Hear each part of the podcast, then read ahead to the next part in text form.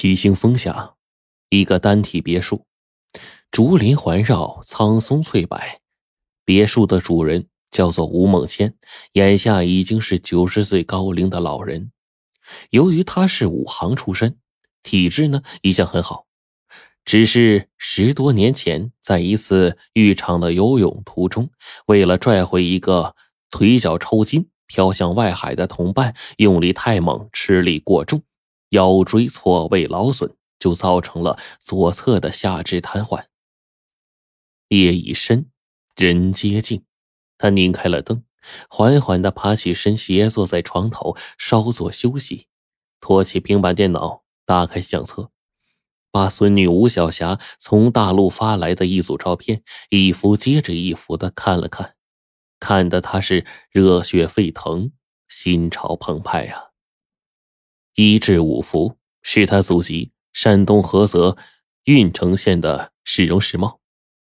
当年狭窄的坑坑洼洼的土街道全都没有了踪影，宽阔的大马路上纵横交织，车道上汽车飞驰，街道两侧商厦高耸，人来人往，毫不兴旺发达，不可思议呀！第六幅至第八幅是他的出生地。无堆积的老屋，原来的破旧庭院，现在被侄孙翻盖成了二层小楼，青砖红瓦，甚是好看。接下来就是十来张割不断血缘的小字辈的倩影。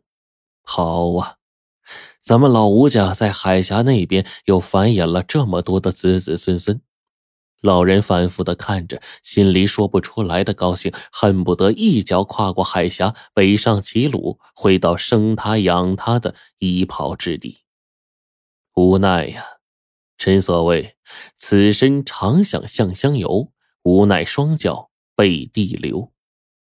想到家，想到家人，还有一个心底里曾经相爱过的人，实在是说不出来的苦涩。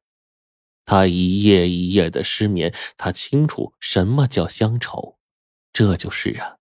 当然，托付孙女去老家，不只是为了几张风景照，还有一样心爱的东西，以及那个心中想念的人，让他魂牵梦绕了几十年。他还在老家吗？他还在人世吗？这些年，老家伙们一个个的回大陆探亲。时事全都变了，台海波再高，浪再大，也阻隔不了同胞们的往来。只恨自己这条腿拖累了自己呀，也拖累了儿子儿媳，不能回到大陆。要不是这一回孙女小霞接到济南大学的录取通知书，这些故乡的照片也是看不到的。吴小霞说。他在老家呀，寻访了很多人，追问爷爷想要的东西，回答是根本没人知道。唉，年代久远，斗转星移，时事变迁，他一个年轻人，怎么可能找到爷爷希望得到的宝贝呢？那么，吴梦谦究竟要得到什么宝贝？这宝贝对他真的那么重要吗？这事啊，还得从吴梦谦。年轻的时候说起，吴梦谦的父亲是从事版画木刻的，是一个民间高手。他的雕版水印、鸳鸯戏水、鲤鱼跃龙门，在市集上是抢手货。大嫂大娘们一看到，便是纷纷的争相购买。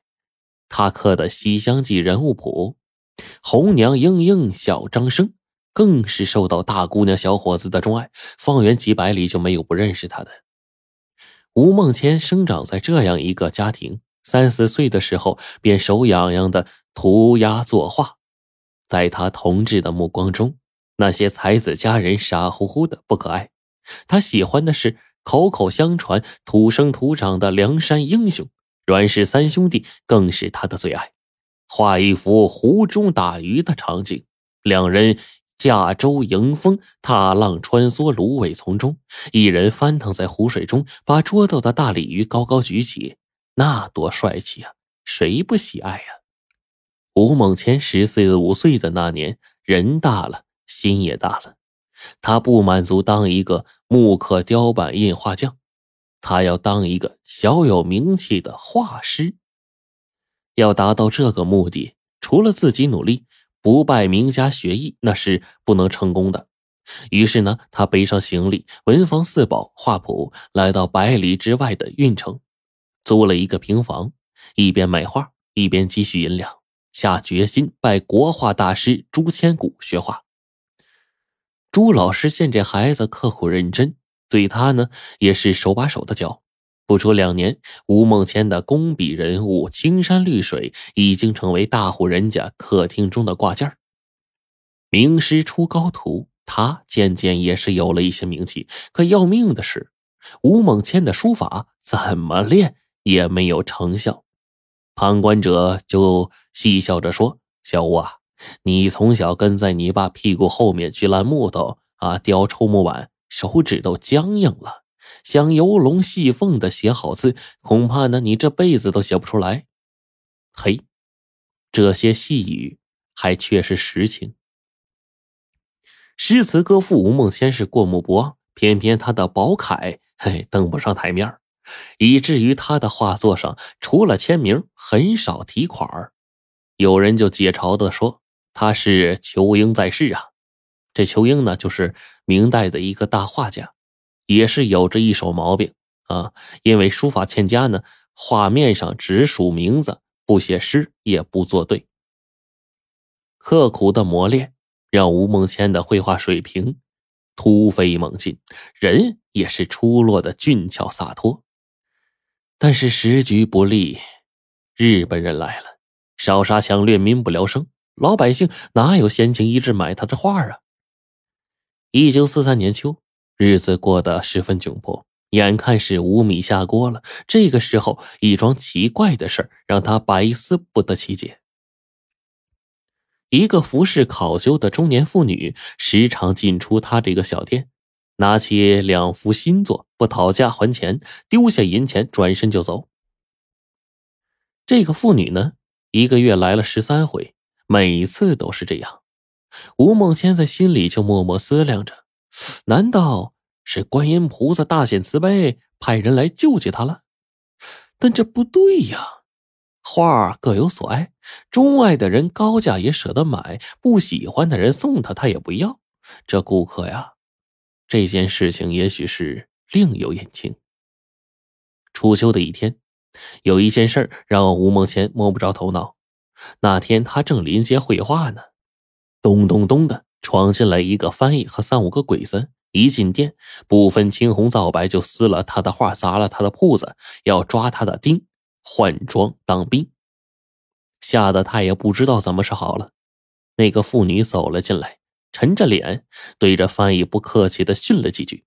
那翻译一挥手，土匪般的日本兵就跟上他，全都走了。这也太突然了呀！那妇女呢，不仅再次买了小吴的画，还多付了钱，叫他一心画画，不要害怕，有他们家老爷护着他。你们家老爷跟我也不沾亲带故的。凭什么护着俺呢？这也太不可思议了呀！吴梦谦决定一探究竟，他就尾随那个女子走了五七百步。只见他进了一家豪门大院嚯，这里啊是省教育界知名人士邵鹏的宅子。但谁不知道啊？